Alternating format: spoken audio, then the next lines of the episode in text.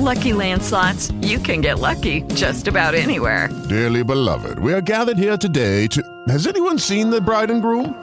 Sorry, sorry, we're here. We were getting lucky in the limo and we lost track of time. No, Lucky Land Casino, with cash prizes that add up quicker than a guest registry. In that case, I pronounce you lucky. Play for free at LuckyLandSlots.com. Daily bonuses are waiting. No purchase necessary. Void were prohibited by law. 18 plus. Terms and conditions apply. See website for details.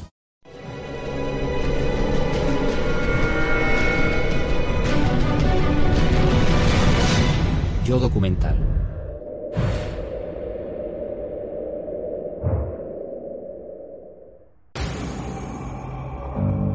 El gran número de espías y saboteadores que ayudaron a determinar el resultado de la guerra de secesión comienza con el fundador de una sociedad secreta, antes incluso de que Abraham Lincoln se convirtiese en presidente.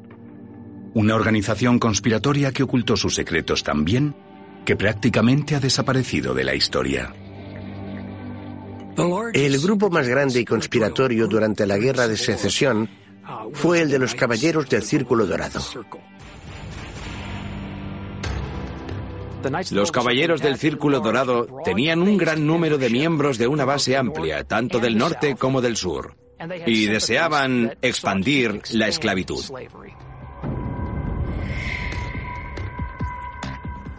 El mismo mes en que la Convención Republicana nomina a Abraham Lincoln como su candidato presidencial, los Caballeros del Círculo Dorado celebran su propia convención en Raleigh, Carolina del Norte, con un orden del día turbio y traicionero.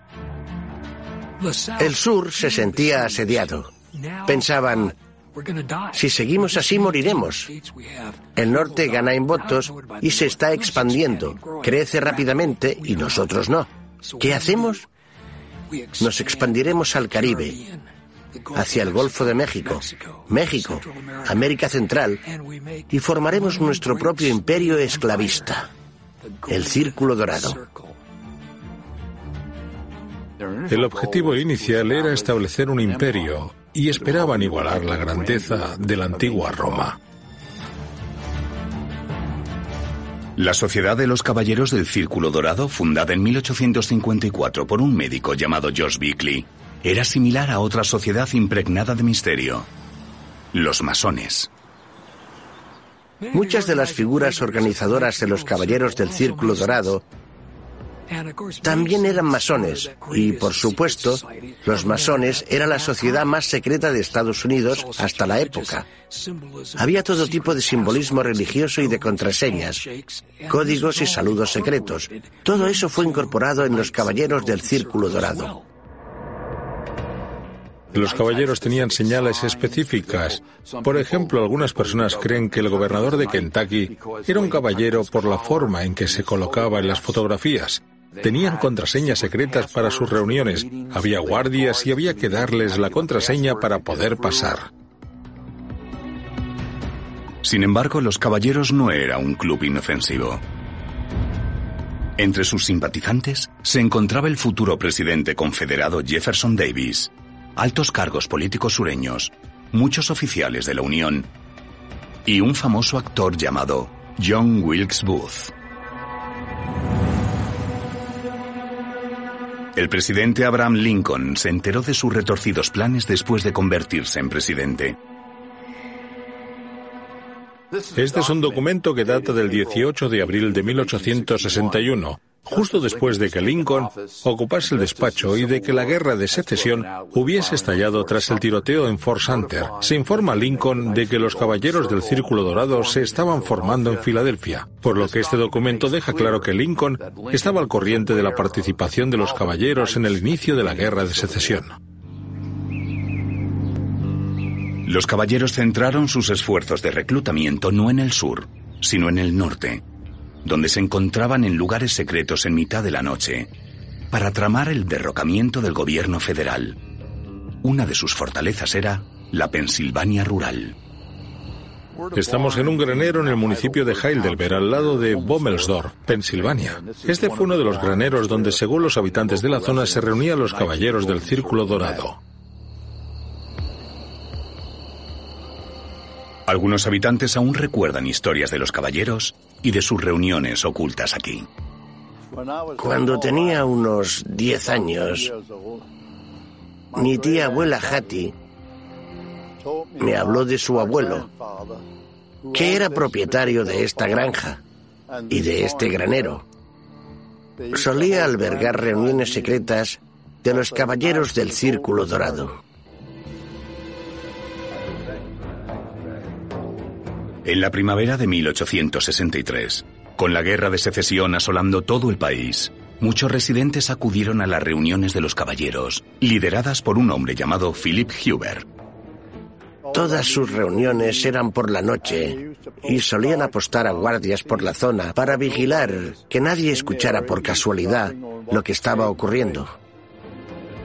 Recolectaban la cantidad de un dólar por cada persona que acudía. Entraban al granero y luego Huber se levantaba y daba un discurso sobre cómo se estaban aprovechando de ellos, sobre lo que estaba haciendo aquella terrible guerra. Luego hacían un juramento para unirse a los caballeros, apoyar la resistencia contra el gobierno y el secuestro del presidente Abraham Lincoln. Sin embargo, la noche del 7 de abril de 1863, dos enamorados que buscaban algo de intimidad en la guardilla del granero vieron a escondidas una de esas reuniones. Un hombre y una mujer jóvenes fueron capaces de escuchar de qué estaban hablando y al día siguiente fueron e informaron de ello a un investigador del gobierno que llevó al arresto de Philip Huber y otros tres caballeros líderes. Dos días después, 300 caballeros, armados y enfadados, se dirigieron a los juzgados de Reading para sacar a sus líderes de la cárcel. La ciudad de Reading pensó que se trataba de una invasión por parte de los caballeros. Se ordenó que llevasen cañones para defender la ciudad de los caballeros. El alcalde de aquella época se dirigió a los caballeros y les dijo que sus líderes, incluyendo a Philip Huber, ya habían sido llevados a Filadelfia por los investigadores. Mientras que la Unión frenó a los caballeros de Reading, la sociedad secreta se dedicó a la traición al norte y al oeste del país. Muchas de estas conspiraciones siguen ocultas todavía hoy. Incluyendo el papel de los caballeros en la fundación de los Quantrill Raiders, una banda guerrillera confederada en la región sin ley de la frontera entre Missouri y Kansas, liderada por un guerrillero llamado William Clark Quantrill. Los Quantrill Raiders son famosos por un asalto que dirigieron en Lawrence, Kansas, el 21 de agosto de 1863. Conocido para algunos como la masacre de Lawrence. Pero por lo general eran guerrillas confederadas que llevaban a cabo ataques contra cualquiera en el estado de Kansas que creyese en la idea de la abolición.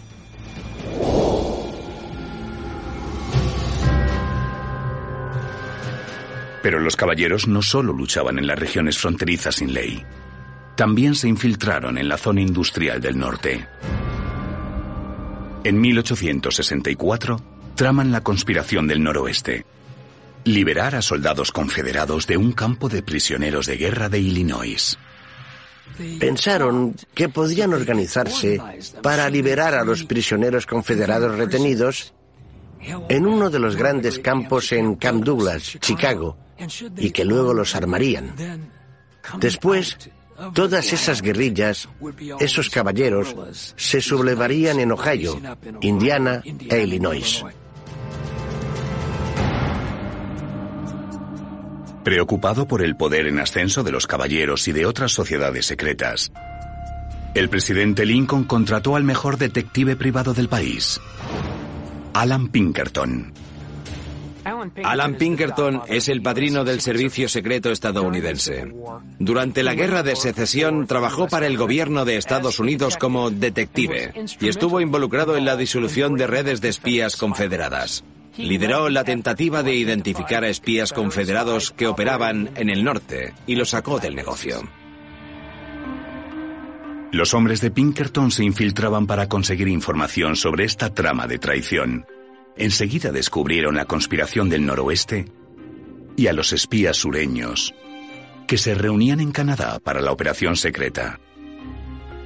Los agentes de Pinkerton trajeron información de Canadá sobre grupos de confederados que estaban pasando la frontera.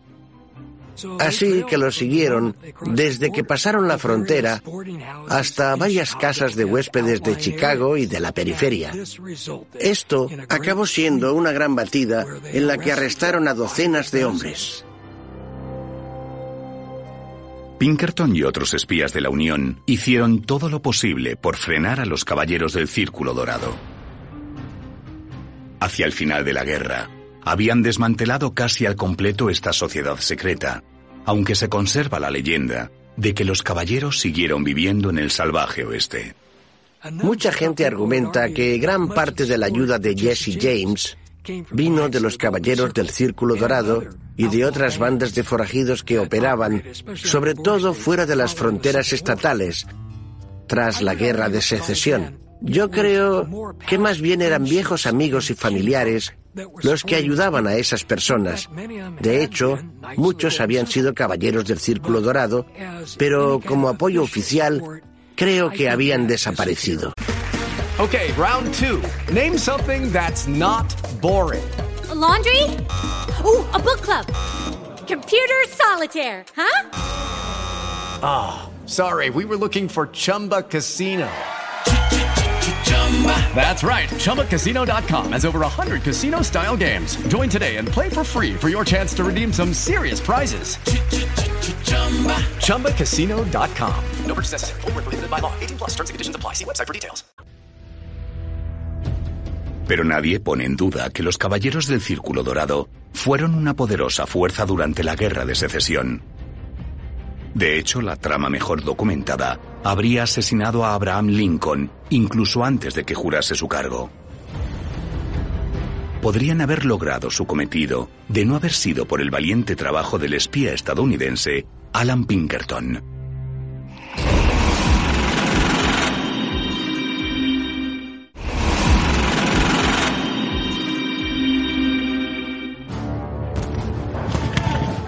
La guerra de secesión no se decidió solamente en el campo de batalla.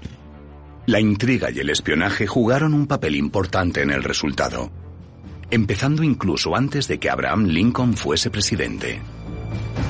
Después de que Abraham Lincoln fuese elegido en 1860, viajó a Washington DC para poder ser investido como presidente de los Estados Unidos. Como el tren tenía que pasar por Pensilvania y Maryland de camino a Washington DC, tenían la preocupación de que alguien intentase asesinarlo. El problema de la época era que el estado de Maryland tenía mucha simpatía por la confederación que se estaba formando. Un hombre que se tomó en serio la conspiración de asesinato fue Samuel Morse Felton, el magnate del ferrocarril por cuyas vías pasaría Lincoln a través de Baltimore. Felton contrató a Alan Pinkerton para mantener al presidente a salvo. Pinkerton permitió a los republicanos organizar un evento en el tren en el que viajaban Abraham Lincoln y todo su partido. Sin embargo, el tren se paró en Filadelfia y Lincoln cogió un tren anterior que no pasaría por Baltimore por la mañana, a plena luz del día, sino en mitad de la noche. Solo había un problema en ese plan. Baltimore no permitía que los trenes pasasen de noche a través de la ciudad, ya que los motores eran muy ruidosos. Para no arriesgarse a llamar la atención, Pinkerton decidió que el tren secreto del presidente electo hiciese lo que cualquier otro tren hacía de noche, dejar que los caballos tirasen de los vagones por la ciudad. Enganchar caballos al vagón de Lincoln para que tirasen de él por el centro de Baltimore hacía que el ritmo fuese terriblemente lento. Y pensaron que si tenían idea de lo que estaban haciendo, sería el momento ideal para atacar. Uno de los cerebros del plan era un caballero llamado Cipriano Ferrandini, Ferrandini era un caballero del Círculo Dorado. Era el encargado de asaltar el vagón donde iba Lincoln y apuñalarle. Ferrandini era conocido por su habilidad con el puñal. El guardaespaldas personal de Lincoln, War Lamont, estaba a su lado, y al otro lado estaba el propio Alan Pinkerton. Tras un tenso recorrido de 45 minutos, salieron a salvo de la ciudad. Los asesinos no se dieron cuenta de que Lincoln iba en el tren hasta que fue demasiado tarde. Tras engancharse a una locomotora, el séquito presidencial se dirigió a 61 kilómetros por hora hacia Washington, convirtiendo a Lincoln en historia. Se abrió una nueva etapa en la historia estadounidense, en la historia del presidente norteamericano, porque había una preocupación real sobre la idea de asesinato. Esta fue la primera vez que los hombres de Lincoln creyeron que estaba en el punto de mira. Increíblemente, tres años después, la amenaza vino de un posible ataque biológico. La retorcida historia comenzó con un brote de fiebre amarilla en las Islas Bermudas. El sur envió a un renombrado médico, Luke Blackburn, que había tratado epidemias de fiebre amarilla por todo el sur. Llegó allí en abril. Además de tratar con el brote de fiebre amarilla en las Bermudas, a Blackburn se le encomendó reunir y enviar las prendas y la ropa de cama infectadas por la fiebre amarilla a Montreal para que fuesen enviadas a la Unión. Pensó que podía enviar estos artículos infectados a Washington DC, causando un brote de fiebre amarilla que arrasaría con la población. Incluso esperaba que alguna maleta que contuviese ropa infectada fuese entregada en la Casa Blanca, infectando al propio presidente Lincoln. Una combinación de mal planteamiento y mala ejecución frustró este supuesto ataque biológico.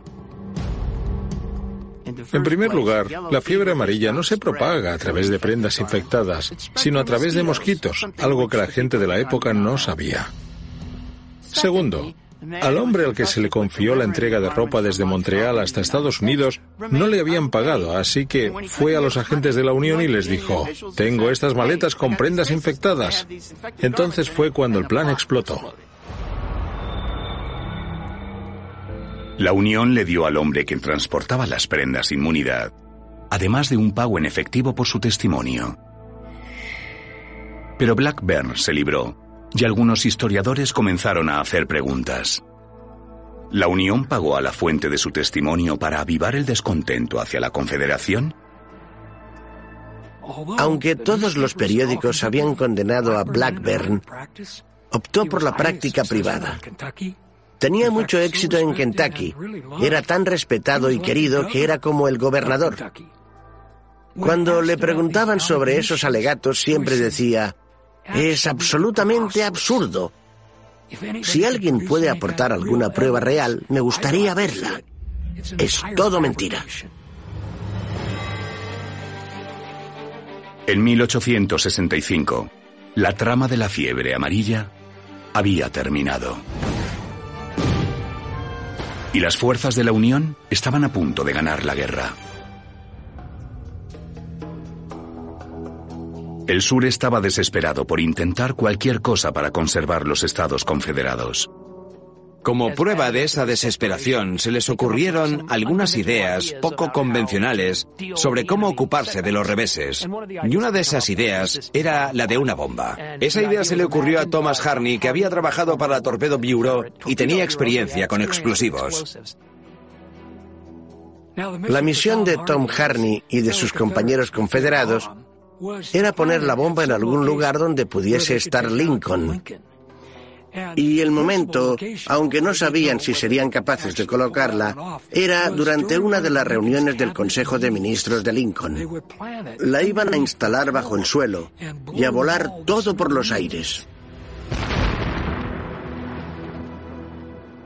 Pensaban que la explosión mataría al presidente y a sus ministros, llevando el liderazgo de Estados Unidos al caos en un momento crítico, justo durante los últimos meses de la guerra.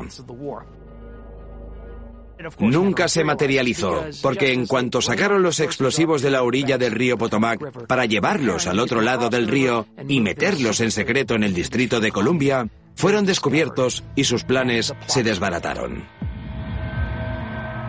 Tropas de la Unión tropezaron con Harney y con su cómplice. No encontraron la bomba, pero se dieron cuenta de que aquellos hombres eran espías confederados y los arrestaron.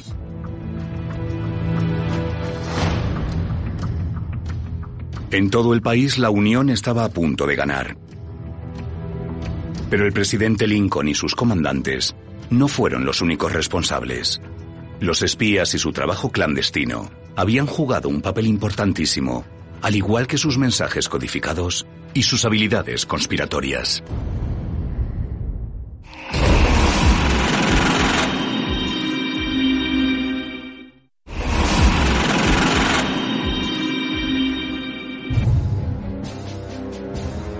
La intriga y el espionaje de la guerra de secesión no solo rodeó a Abraham Lincoln. Los espías también consiguieron información que ganó batallas para ambas partes.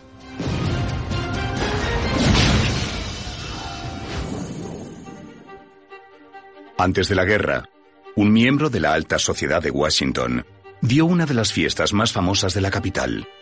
Era una enigmática viuda con simpatía por el sur, llamada Rose O'Neill Greenhow. Su marido había sido un importante diplomático durante décadas y esa fue su entrada al mundo de la política. Daba cenas y fiestas a las que invitaba tanto a políticos republicanos como demócratas. Estaba decidida a hacerse amiga de cualquiera con poder que le pudiese ser útil. Era la anfitriona de algunas de las fiestas más importantes de la época en Washington. Todos la conocían. Todos disfrutaban de su compañía.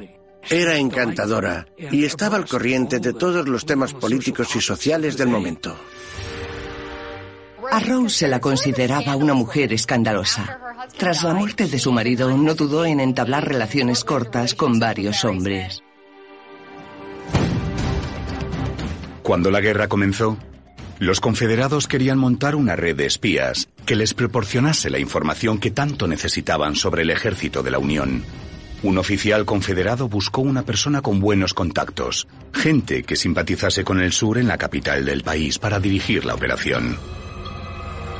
En la primavera de 1800, Judy was boring. Hello. Then Judy discovered ChumbaCasino.com. It's my little escape. Now Judy's the life of the party. Oh, baby, Mama's bringing home the bacon. Whoa, take it easy, Judy. The Chumba life is for everybody. So go to ChumbaCasino.com and play over 100 casino style games. Join today and play for free for your chance to redeem some serious prizes. ChumbaCasino.com. No purchase necessary. Void where prohibited by law. 18 plus terms and conditions apply. See website for details. With Lucky Land slots, you can get lucky just about anywhere. Dearly beloved, we are gathered here today to. Has anyone seen the bride and groom? Sorry, sorry, we're here. We were getting lucky in the limo and we lost track of time. No, Lucky Land Casino, with cash prizes that add up quicker than a guest registry. In that case, I pronounce you lucky. Play for free at LuckyLandSlots.com. Daily bonuses are waiting. No purchase necessary. Void where prohibited by law. 18 plus. Terms and conditions apply. See website for details. 61 el capitán Thomas Jordan visitó a Rose. Thomas Jordan conocía su reputación de mujer inteligente y de persona que tenía muy buenos contactos. Se relacionaba constantemente con corredores de bolsa poderosos y pensó que sería la persona ideal para organizar y dirigir la red de espionaje confederada. Rose estaba muy interesada en trabajar para los Estados Confederados. Se convirtió en el centro de su vida. Thomas Jordan no solo la reclutó, sino que le dio un código de 26 caracteres. Así podría enviar la información de forma codificada al sur en caso de que alguna vez sus mensajes fuesen interceptados. Se conservan algunos ejemplos de estos códigos y tenemos un par de ellos aquí. El código era similar al usado por Edgar Allan Poe en El escarabajo de oro. Tenía un símbolo para Lincoln y otro para Beauregard. Este código era muy importante para su trabajo de espionaje. Rose usó este código desde el inicio de la guerra. En el verano de 1861, se enteró de que las tropas de la Unión iban a marchar a la ciudad de Manassas, Virginia, y quiso enviar un mensaje cifrado a la Confederación. Citó a una chica de 16 años en su casa. El nombre de la chica era Betty Duval. Rose le dijo que se sentara y ella enrolló un parche de un trozo de seda negra. Lo ató en el pelo de Betty y le dio unas instrucciones muy específicas sobre cómo entregar este mensaje en el cuartel del general PGT Beauregard. Vestida como una simple granjera, la joven Betty Duval atravesó los controles de la Unión sin ningún problema y llegó a un puesto fronterizo confederado. Cuando estuvo a salvo, Duval se sacó el mensaje secreto codificado del pelo y se lo dio al general Miles Banham. Banham no abrió el mensaje, sino que le llevó a Manassas, donde estaba su comandante PGT Beauregard, que tenía el cuartel general aquí, en la plantación de Liberia. Beauregard tenía como ayudante a Thomas Jordan, el hombre que creó el código que usaba Rose Greenhouse. Fueron capaces de descifrar el mensaje que decía que el ejército de la Unión había intentado con éxito atravesar el río Potomac. Con esta información y otra obtenida de otras fuentes confederadas, los sureños tenían ventaja. Información que podrían usar en lo que se convirtió en la batalla más larga de la historia estadounidense de aquella época, la batalla de Manassas.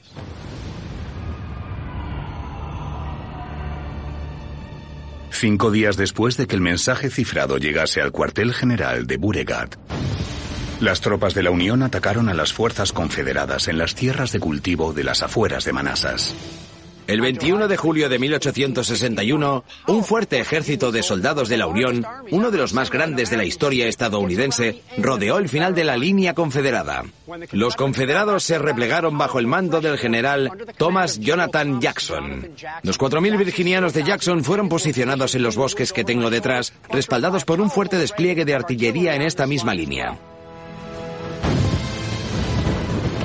Los hombres de Jackson contraatacaron, intentando empujar a los soldados de la Unión hacia esta dirección. Ese solo fue uno de varios ataques y contraataques en esta colina. Los sureños se hacían más fuertes conforme pasaban los días, mientras que los soldados de la Unión se debilitaban. Los soldados de la Unión se vieron obligados a retirarse. Acabaron regresando a Washington DC ese mismo día. Los soldados de la Unión aún no habían alcanzado Washington DC y los soldados confederados ya llamaban al general Jackson Stonewall Jackson, el nombre que usaría el resto de su vida. Estas acciones heroicas en el campo de batalla fueron posibles por la información secreta conseguida por la red de espías de Rose O'Neill Greenhow durante los días anteriores a la batalla. La información de Rose les permitió a los oficiales confederados vencer a la Unión de forma muy sorprendente y sangrienta. Jefferson Davis le dio las gracias por esa información y le dijo que si no hubiese sido por ella el sur no habría ganado esa batalla.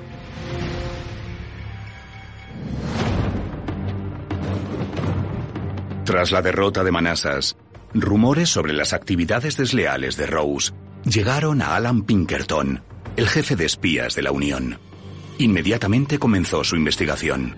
Pinkerton y dos de sus mejores hombres se acercaron a casa de Rose y Pinkerton se subió a los hombros de sus dos hombres para echar un vistazo por la ventana del salón de Rose. No vio otra cosa que a Rose O'Neill Greenhow en su sofá con un hombre a quien Pinkerton reconoció como un capitán de la Unión, obviamente un traidor. Se enfureció aún más cuando Rose y el capitán de la Unión comenzaron a besarse apasionadamente. Pinkerton decidió declarar a Rose su enemiga pública número uno y seguirla allá donde fuese. Tras un largo juego del gato y el ratón, pasó al ataque. Pinkerton la arrestó y la mantuvo prisionera en su casa durante varios meses antes de ser trasladada a una prisión de Washington, D.C. Alan Pinkerton se aseguró de que los mensajes secretos de Rose nunca más cambiasen el curso de una batalla. Pero esta red de espías fue solo uno de los muchos programas clandestinos operados por la Confederación. Otro que hizo igual de daño al norte fue la venta de armas ilegales que mantuvo al sur armado y peligroso.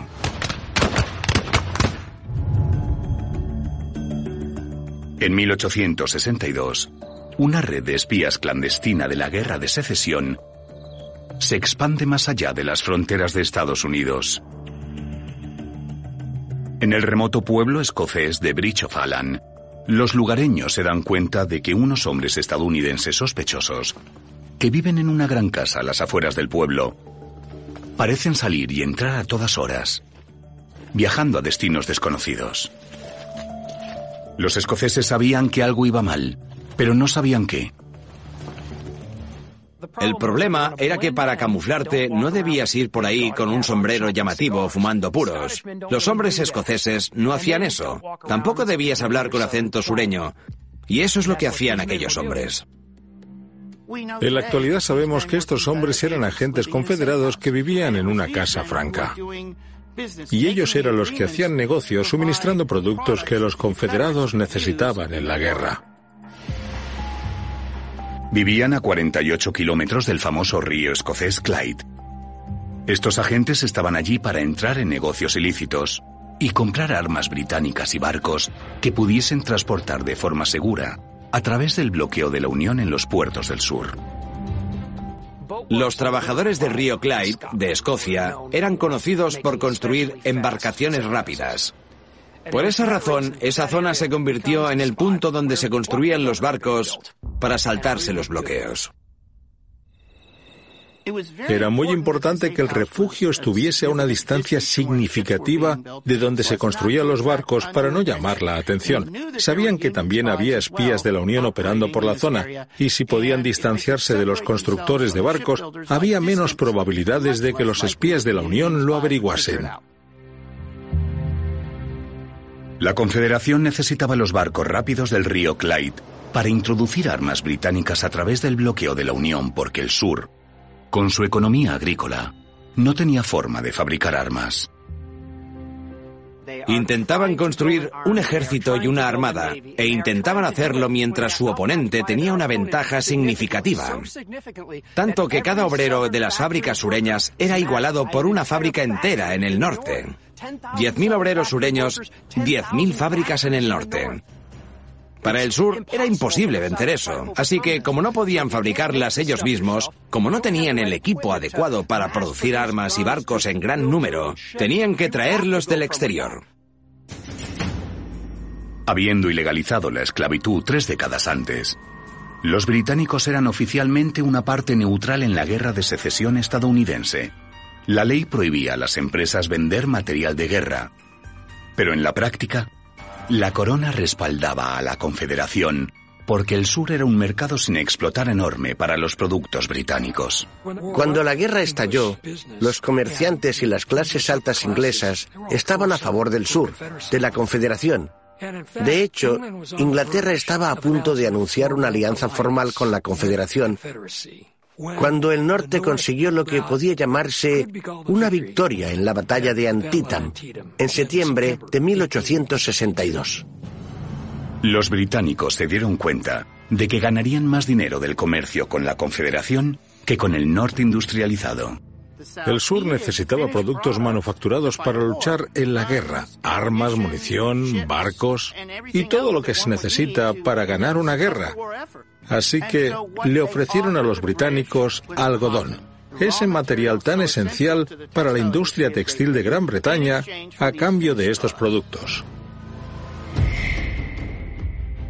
Beneficiándose ambos lados, la Confederación hizo tratos con empresas británicas y preparó una operación para que esos productos pasasen el bloqueo naval de la Unión. Las grandes embarcaciones transatlánticas llevaban el material de guerra, pistolas y todo tipo de suministros a las Bahamas. Una vez en las Bahamas el material se descargaba y se trasladaba en secreto a estos barcos escoceses tan veloces que navegaban hacia lugares como Charleston o Nueva Orleans, donde podían esquivar el bloqueo que había instalado la Unión. Durante la Guerra de Secesión, Agentes confederados firmaron tratos con los británicos para construir o restaurar 200 barcos rápidos y compraron más de un millón de armas. Todas esas compras eran clandestinas. Eran compras que violaban la neutralidad. El arma que llevaban la mayoría de los ejércitos confederados durante la guerra de secesión fue esta. Este Es un ejemplo del modelo de mosquete de 1853 Enfield Percussion, fabricado por Reino Unido. Es un arma muy potente, robusta, fiable y de gran precisión. Lo que la hace tan precisa es que tiene un cañón de un metro de largo. El hecho de que las miras estén graduadas para 900 metros indica de lo que es capaz este rifle en manos de un fusilero experto.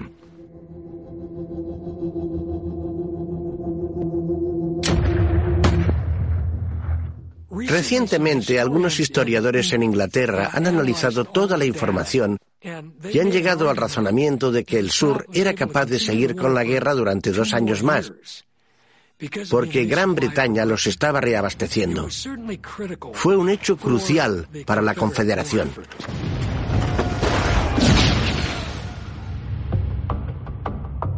Un año después, los escoceses se dieron cuenta de que esos hombres sospechosos eran de los Estados Confederados de América y de que no estaban allí por nada bueno. Así que informaron a las autoridades.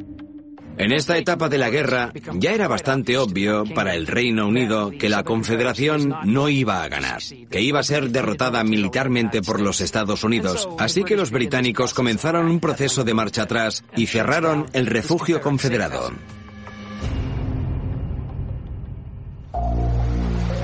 En la actualidad, tan solo quedan monumentos tenebrosos para atestiguar el papel secreto que jugó Gran Bretaña en la Guerra de Secesión estadounidense. No quedan barcos rápidos de la guerra de secesión. Sin embargo, hay varios naufragios, algunos cerca del Reino Unido, que son tristes recordatorios de este episodio de nuestra historia en común.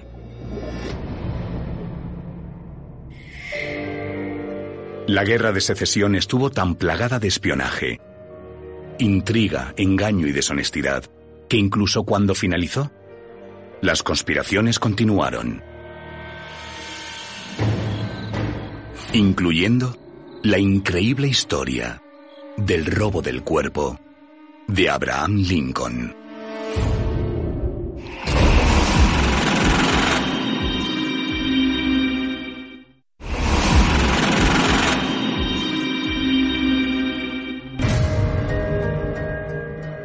La intriga y el espionaje que rodeó a la guerra de secesión se extendió hasta mucho después de que el sur hubiese desaparecido Incluso amenazó con reescribir la historia tras la guerra. El 14 de abril de 1865, unos días después de que el general confederado Robert E. Lee se rindiese en los tribunales de Appomattox, el presidente estaba viendo una obra. Cuando un caballero del Círculo Dorado, llamado John Wilkes Booth, le disparó en la nuca. El asesinato del presidente fue una conmoción para todo el país. El asesinato presidencial no tenía precedentes en aquel punto de la historia estadounidense, así que los estadounidenses nunca habían pasado por algo así. El país estaba conmocionado. La capilla ardiente del presidente se colocó en la capital. Un vagón de tren especial llevó su féretro hasta su hogar en Springfield, Illinois. Era un tren muy sombrío, cubierto con una tela negra, que pasó por muchos pueblos de camino a Illinois. Hay un obelisco de granito de 35 metros de largo sobre su tumba con esculturas de bronce alrededor.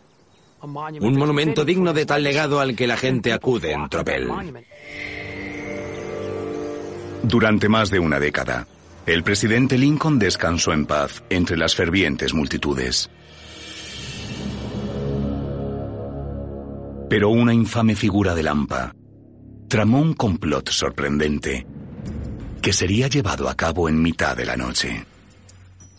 Se trataba de una red de falsificadores de Chicago, liderada por Big Jim Keneally.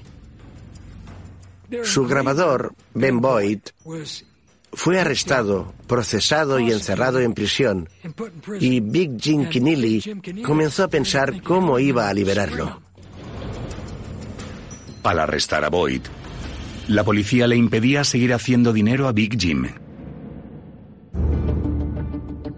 Trabajando desde su taberna en Chicago, poco a poco desarrolló un plan para meter a su grabador de nuevo en acción.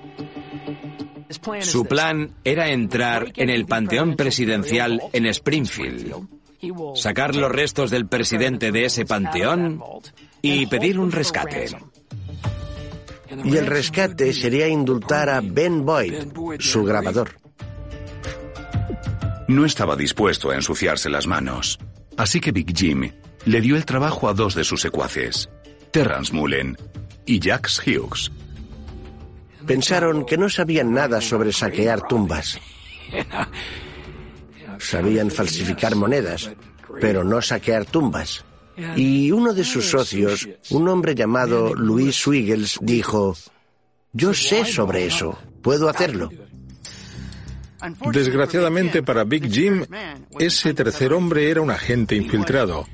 Trabajaba para el servicio secreto del distrito de Chicago e informó de cada detalle del plan a sus superiores mientras se iba desarrollando.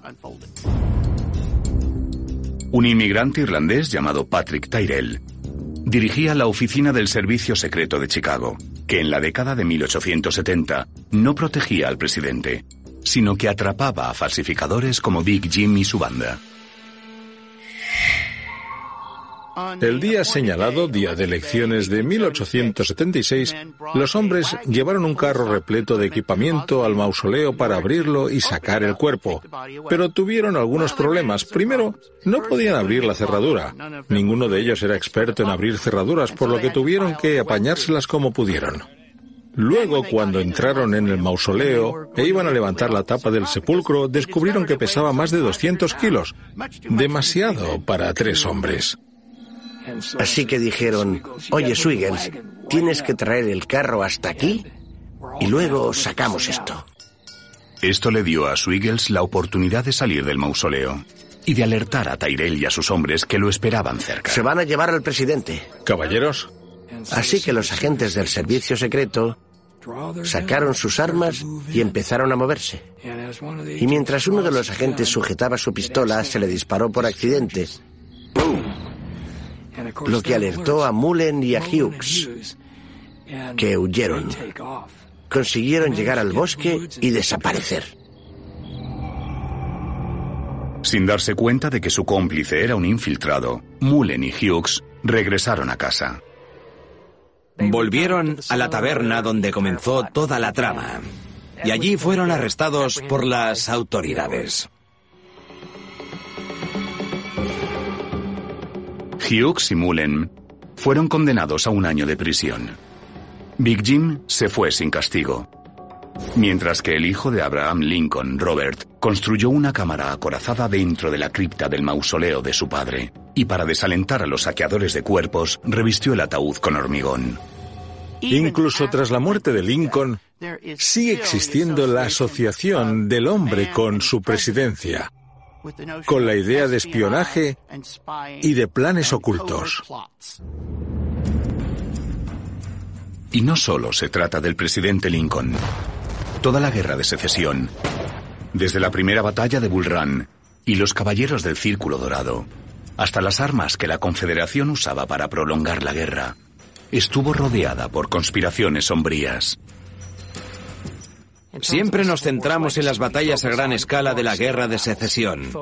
Nos centramos en las personas más importantes, pero las actividades de los espías durante esta guerra eran tan importantes como lo fueron las victorias en el campo de batalla. De hecho, este laberinto de espías, saboteadores, intriga, espionaje, engaño y dobles tratos ayudó a decidir la guerra más turbia y crucial de la historia estadounidense.